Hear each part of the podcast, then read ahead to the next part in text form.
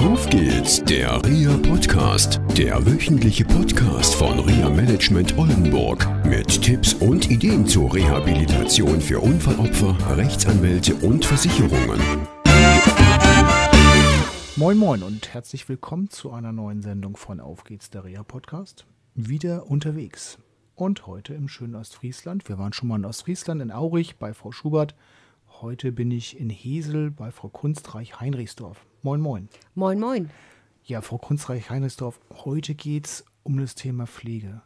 Sie sind Fachfrau für Pflegesachverstand, haben Ihre Firma in Hesel und ja, vielleicht können Sie ein bisschen von sich erzählen. Was haben Sie bisher gemacht, was das Thema Pflege anbelangt? Sie haben ja, ja schon sehr viel gemacht, waren im öffentlichen Dienst gewesen eine Zeit lang, genau. in Pflegediensten und Krankenhäusern.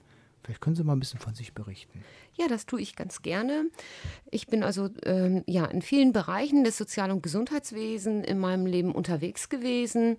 Bin heutzutage ähm, im Fach- und Pflegeberatungszentrum tätig, habe mich damit selbstständig gemacht und helfe Menschen, wenn es um das Thema rund um die Beratung Pflege, Gesundheit, Soziales geht, überwiegend aber eben im pflegerischen Bereich. Das heißt, wenn Menschen also Fragen haben, wenn es darum geht, ähm, habe ich schon eine Pflegestufe, brauche ich eine Pflegestufe, brauche ich irgendetwas anderes, wer kann mir helfen und wie sieht diese, dieser ganze Dschungel überhaupt aus? Okay, das sind Sie jetzt schon voll im Thema drin.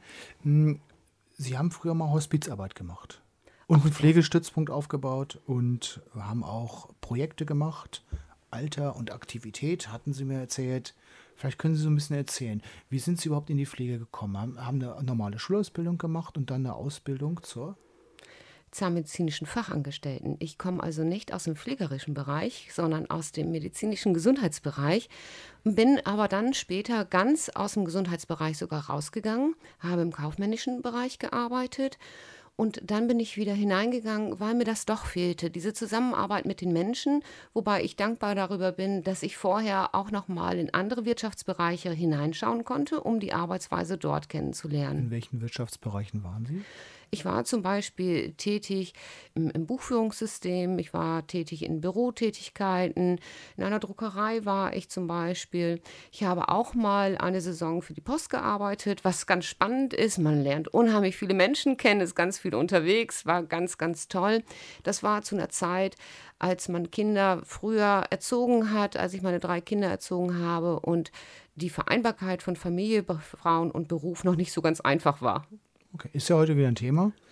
Genau. Okay, gut. Und dann war Ihr Weg in die Pflege wie weiter? Also Sie haben ja bei der Post gearbeitet, die Kinder großgezogen und dann irgendwann muss ja eine Entscheidung gewesen sein, ich mache was mit Pflege. Genau, ich bin dann wieder zur Schule gegangen, habe dann nochmal ein ganzes Jahr die Schulbank gedrückt in Vollzeit habe dann Gesundheitsberaterin gelernt, so Fachberaterin im Sozial- und Gesundheitswesen und habe mich dann spezialisiert gerade im Bereich des Pfleger der pflegerischen Beratung und bin dann somit, äh, habe in vielen Einrichtungen hospitiert und bin dann auf diesen Weg gekommen. Habe dann später in der äh, Verwaltung gearbeitet bei, bei einer Kommune, habe dort auch geholfen, den Pflegestützpunkt mit aufzubauen, das Senioren-Service-Büro, das eine Förderung vom Land gewesen ist. Und ähm, ja, bin dann auf diesem Weg weitergegangen und habe dann noch zwischendurch einen Hospiz- und Palliativstützpunkt aufgebaut, habe dazu dann noch die Weiterbildung gemacht, habe mich also auf diesen Bereich konzentriert und auch ganz weit aufgestellt, um mir dort erstmal Fachwissen zu holen und dann auch die Erfahrung. Ja. Und diese Hospiz- und Palliativstützpunkt, der ist hier in Ostfriesland. Genau. Das ist ein Netzwerk, ein großes Netzwerk, das Menschen hilft. Also man bindet dort Strukturen zusammen. Was gibt es hier im hospizlichen und palliativen Bereich? Also wo gibt es zum Beispiel Pflegedienste, die Palliativcare-Fachschwestern haben? Oder wo gibt stopp, es... Stopp, was? Palliativ Care Schwestern? Ach, Palliativ Care ist, wenn Menschen überhaupt ähm, zum Lebensende Schmerzen haben, also ähm, schmerztherapeutisch behandelt werden, aber auch hier wird ganzheitlich betrachtet. Was heißt es, wenn man am Lebensende ist? Was heißt es, Schmerzen auszuhalten? Was braucht die Familie? Also dieser ganze Bereich da zu schauen.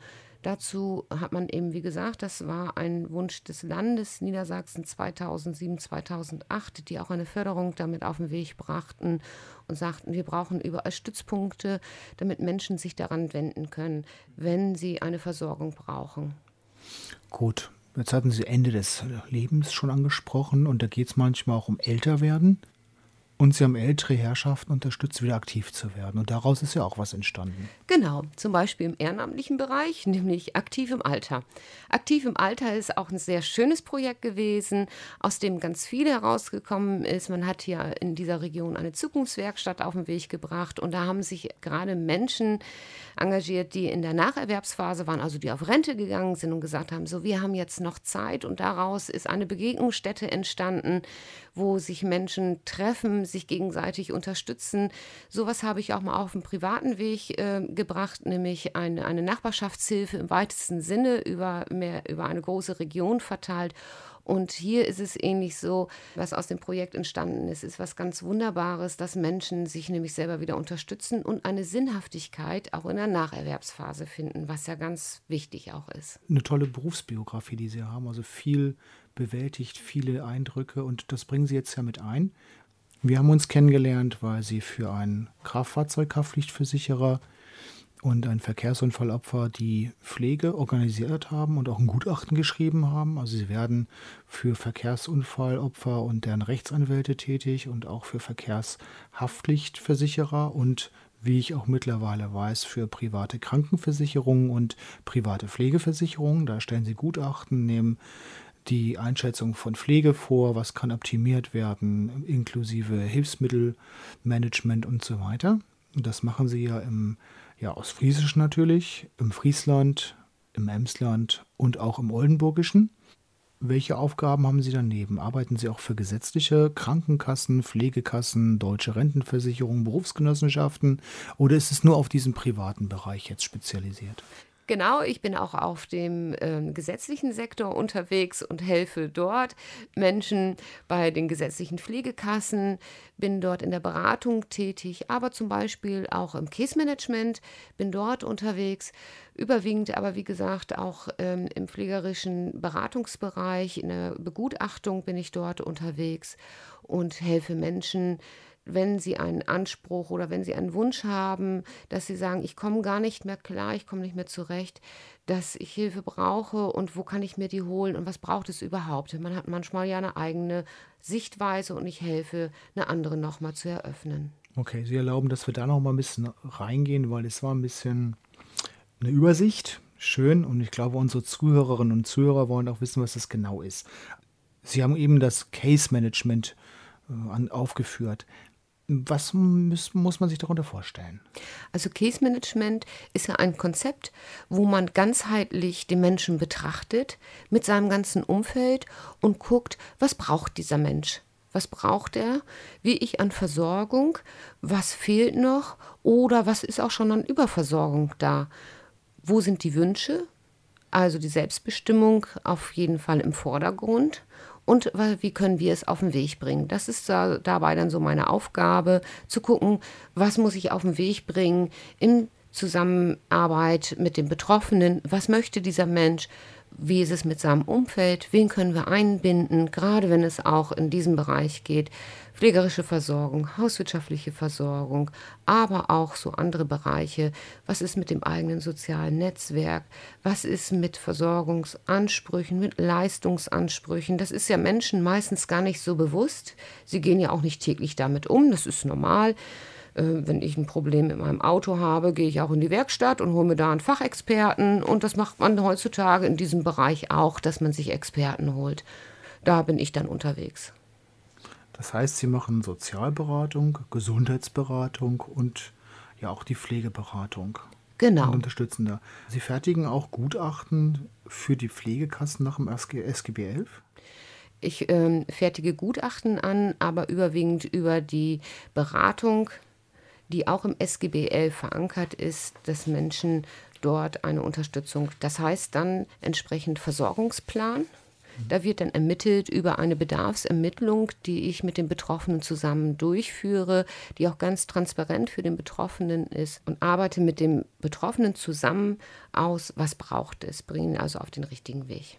Okay, jetzt haben wir eine erste Übersicht gehabt von dem, was Sie machen. Genau. Und ich denke, wir sollten da noch mal in einer weiteren Sendung weitermachen, gerade diesen beratenden Teil, dass wir da noch mal genau drauf eingehen und sagen, okay, was gibt es da überhaupt für Möglichkeiten und hat man überhaupt Ansprüche? Genau, da okay. freue ich mich. Gut, dann bis zur nächsten Sendung. Tschüss. Tschüss. Das war eine Folge von Auf geht's, der REA Podcast, eine Produktion von REA Management Oldenburg. Weitere Informationen über uns finden Sie im Internet unter www.reamanagement-oldenburg.de.